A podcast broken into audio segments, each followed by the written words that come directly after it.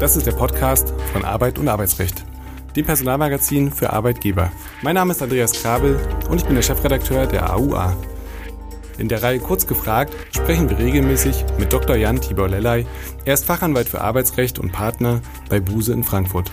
Er berät seit vielen Jahren Unternehmen umfassend im Arbeitsrecht von A wie Abmahnung bis Z wie Zeugnis. Seinen Schwerpunkt hat er im Betriebsverfassungs- und Tarifrecht. Herzlich willkommen, lieber Herr Dr. Lellay, zu einer weiteren Folge Kurz gefragt. Heute wollen wir sprechen über Low Performer.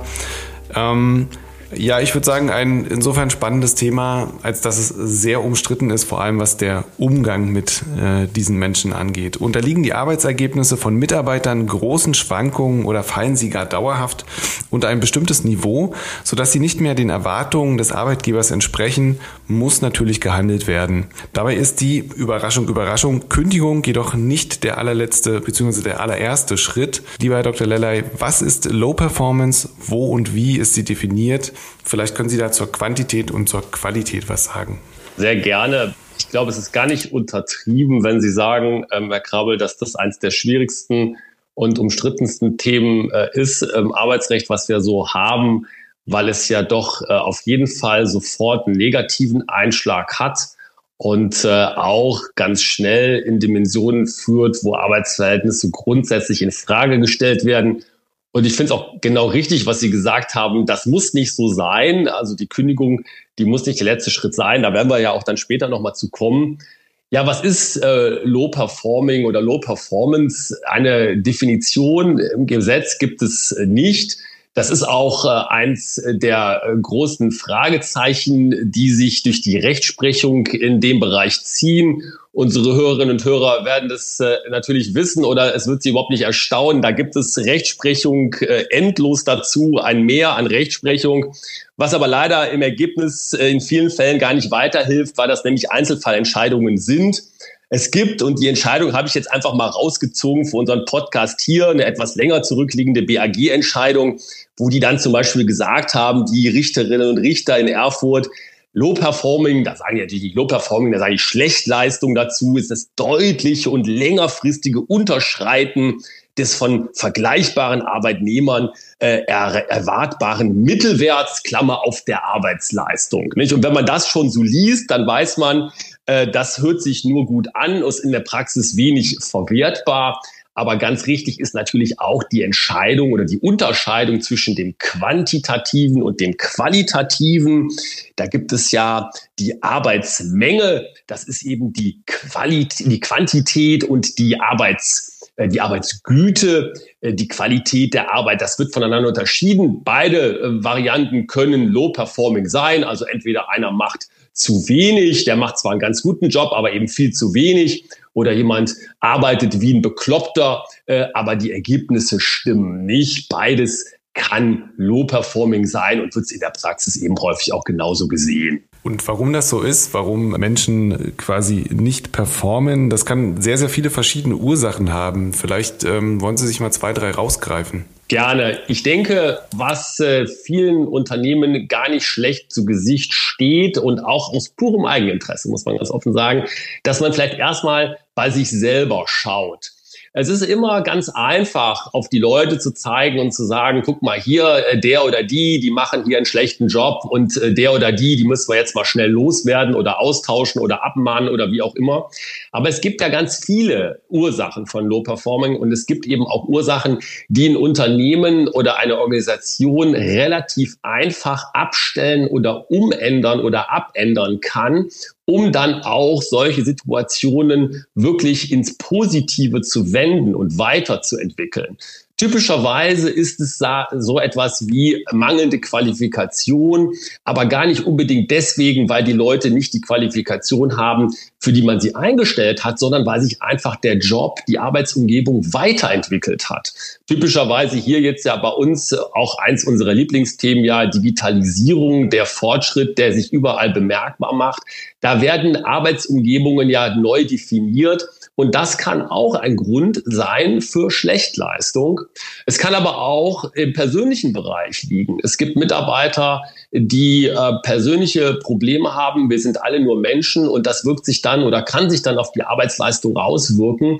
Und ich denke, in einem gut geführten Unternehmen hat man auch sowas im Blick und ist eben in der Lage, ganz auf den Einzelfall auch bezogen solche Probleme zu analysieren und nicht überall sofort mit dem Kamm drüber zu gehen oder den Holzhammer rauszuholen, sondern sich erstmal anzuschauen, was ist denn hier im Einzelfall, was können wir als Unternehmen tun und wie können wir dann gemeinsam eine Lösung entwickeln. Und wenn wir jetzt über den Schritt hinaus sind, ähm, wie kann ich als Arbeitgeber eigentlich messen oder beziehungsweise viel wichtiger für den Mitarbeiter vorwerfbar äh, die Arbeitsleistung messen und welche Ergebnisse kann ich als Arbeitgeber da eigentlich erwarten?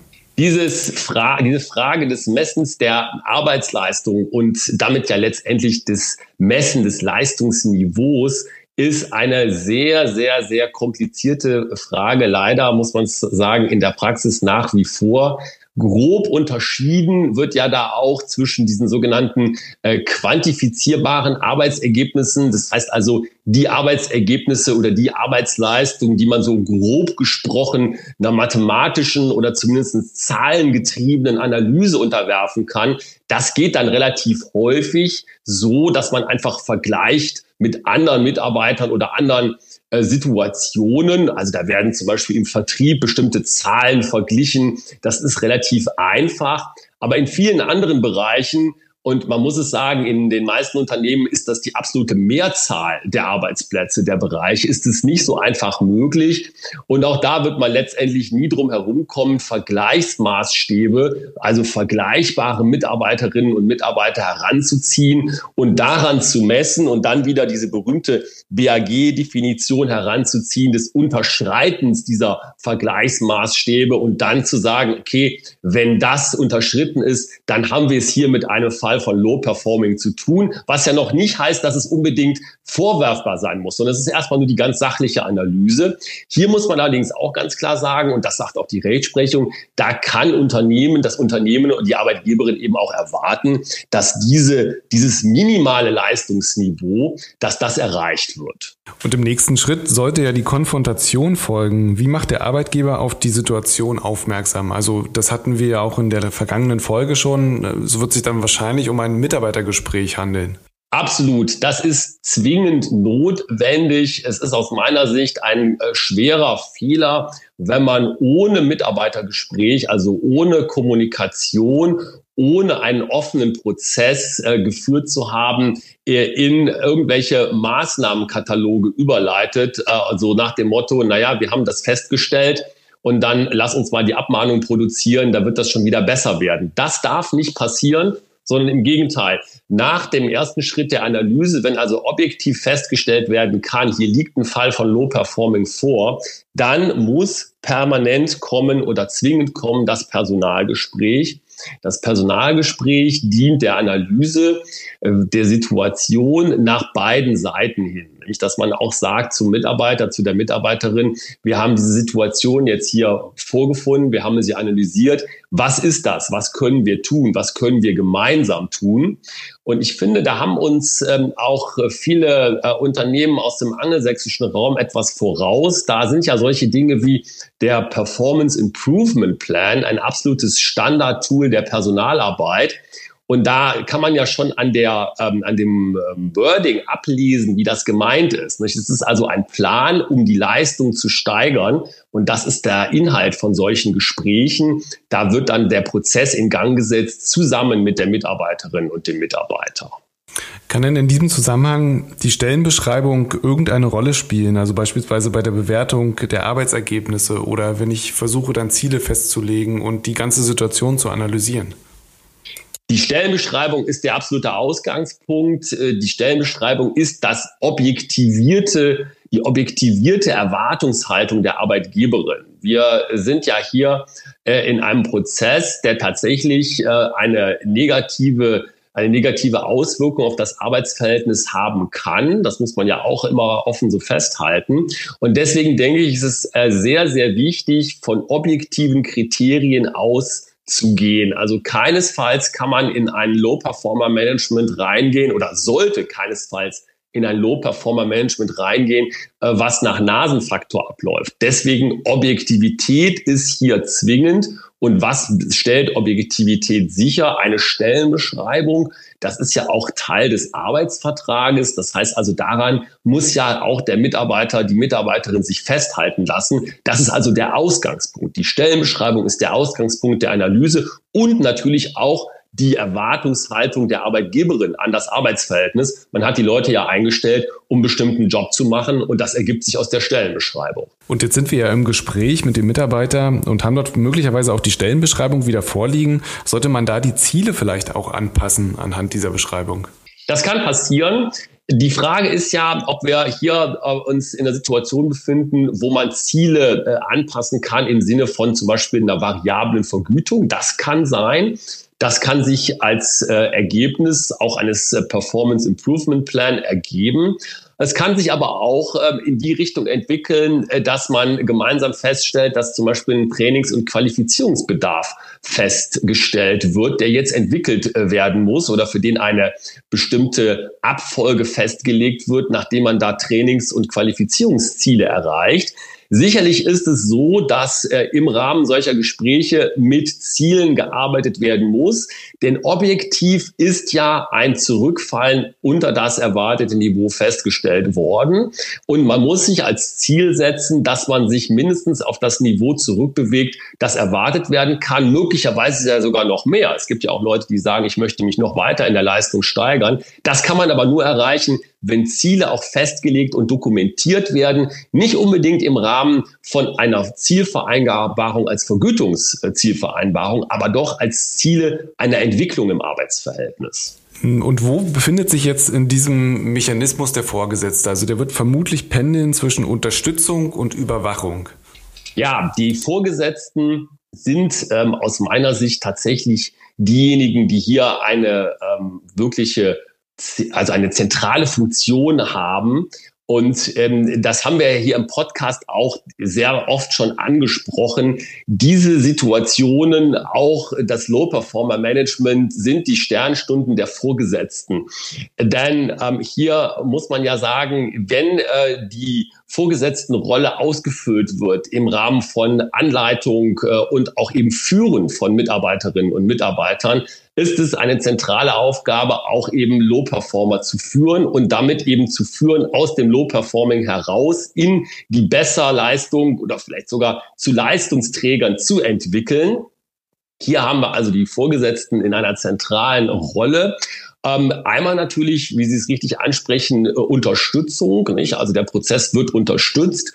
Äh, Vorgesetzte kann ja hier auch als Coach äh, gesehen werden, ne? Äh, der da vorangeht, äh, Hilfestellung anbietet und die Entwicklung aktiv mit begleitet aber links auch, und das muss man eben auch immer klar sagen, in einer Überwachungsfunktion, denn äh, die Ergebnisse, die man produzieren will, die müssen ja auch nachgehalten und damit überwacht werden. Und auch da kommt den Vorgesetzten wieder eine zentrale Rolle zu. Also im Grunde genommen kann man es so zusammenfassen, dass bei denen die Aufgaben zusammenlaufen, die Fäden zusammenlaufen, sowohl was die Gestaltung des Prozesses anbelangt, eben auch was die Zielüberwachung anbelangt. Und jetzt will ich den Spielverderber spielen ähm, und ein ein paar Eskalationsstufen einmal durchgehen. Ähm, die nächste Stufe wäre ja, äh, über eine Versetzung nachzudenken. Ist sowas zielführend oder führt das eher in die Irre?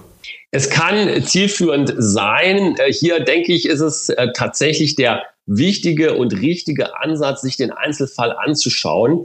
Man muss sich ja immer überlegen, was wird mit der Versetzung ähm, passieren. Regelmäßig wird ja durch die Versetzung der Tätigkeitsbereich geändert. Das kann also zur Entwicklung und äh, zum, äh, zur Leistungssteigerung natürlich beitragen. Das setzt aber auch voraus, dass die Versetzung dahin möglich ist, wo es eine Entwicklungsperspektive, die man dann ja gemeinsam auch im Sinne der Entwicklung des Arbeitsverhältnisses festlegt, die wo eine solche Perspektive gegeben ist. Das heißt also, die Versetzung kann ein mögliches Mittel hier sein, die muss es aber nicht sein. In vielen Fällen, ganz ehrlich gesagt, ist sie es meiner Meinung nach oder meiner Erfahrung nach nicht. Das gibt es aber schon. Sie ist auf jeden Fall nicht das Mittel, was immer zum Erfolg führt. Ein weiteres klassisches Mittel, und das steht ja letztlich kurz vor der Kündigung, ist die Abmahnung. Wie sinnvoll ist das? Ja, wenn man jetzt über die Abmahnung nachdenkt, dann muss man sich ähm, aus meiner ähm, Erfahrung als äh, Personalverantwortlicher eben im Klaren sein, dass man da in eine ganz bestimmte Richtung abbiegt.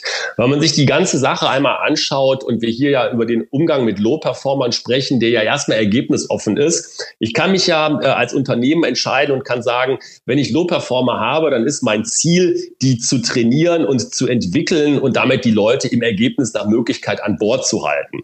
Wenn ich allerdings jetzt tatsächlich in die Richtung gehe und bereite eine Abmahnung vor, dann gilt einfach der alte arbeitsrechtliche Satz, die Abmahnung ist die Kündigungsvorbereitung.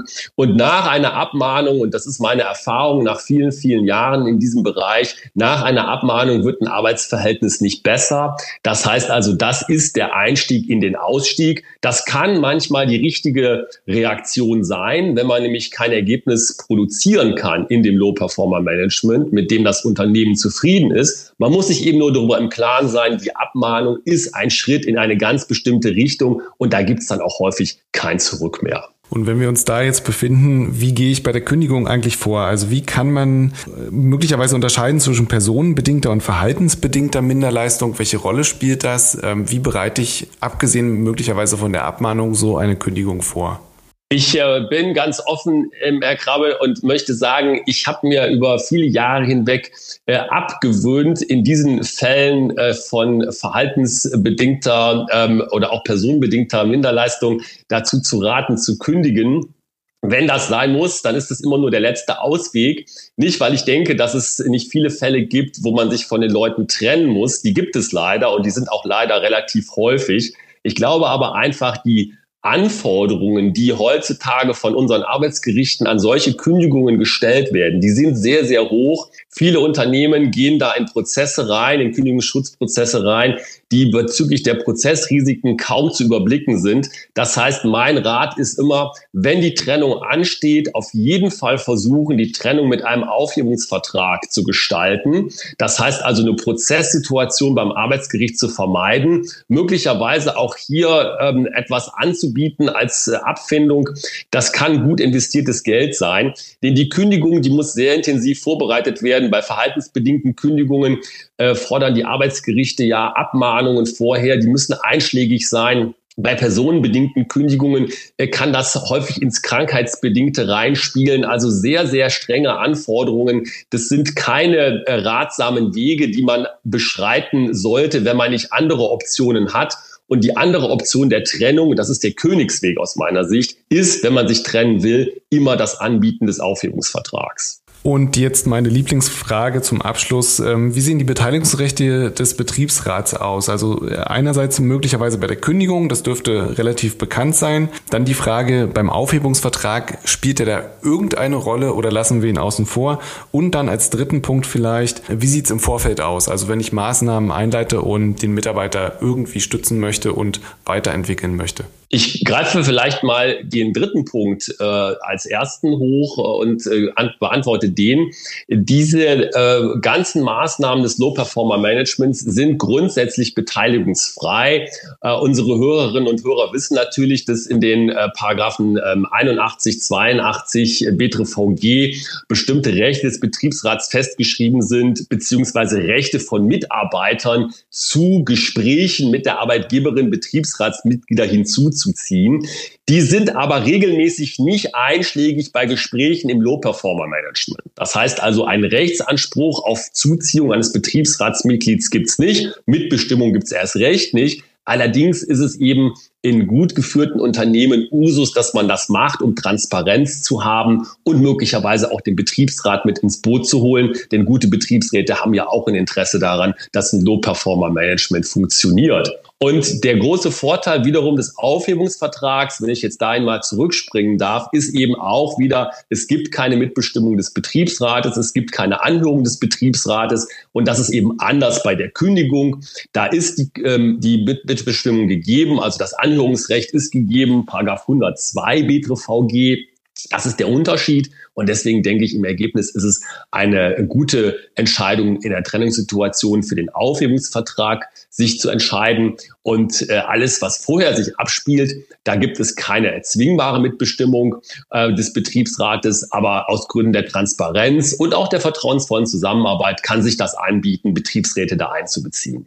Ganz herzlichen Dank und mit diesem ja, eindeutigen, vielleicht sogar erwartbaren Statement, dem Abraten von einer Kündigung oder der, dem klassischen Weg in Richtung Kündigung bei Low Performance, möchte ich mich verabschieden. Vielen herzlichen Dank und wir hören uns beim nächsten Mal. Tschüss, bis dahin. Dankeschön, tschüss.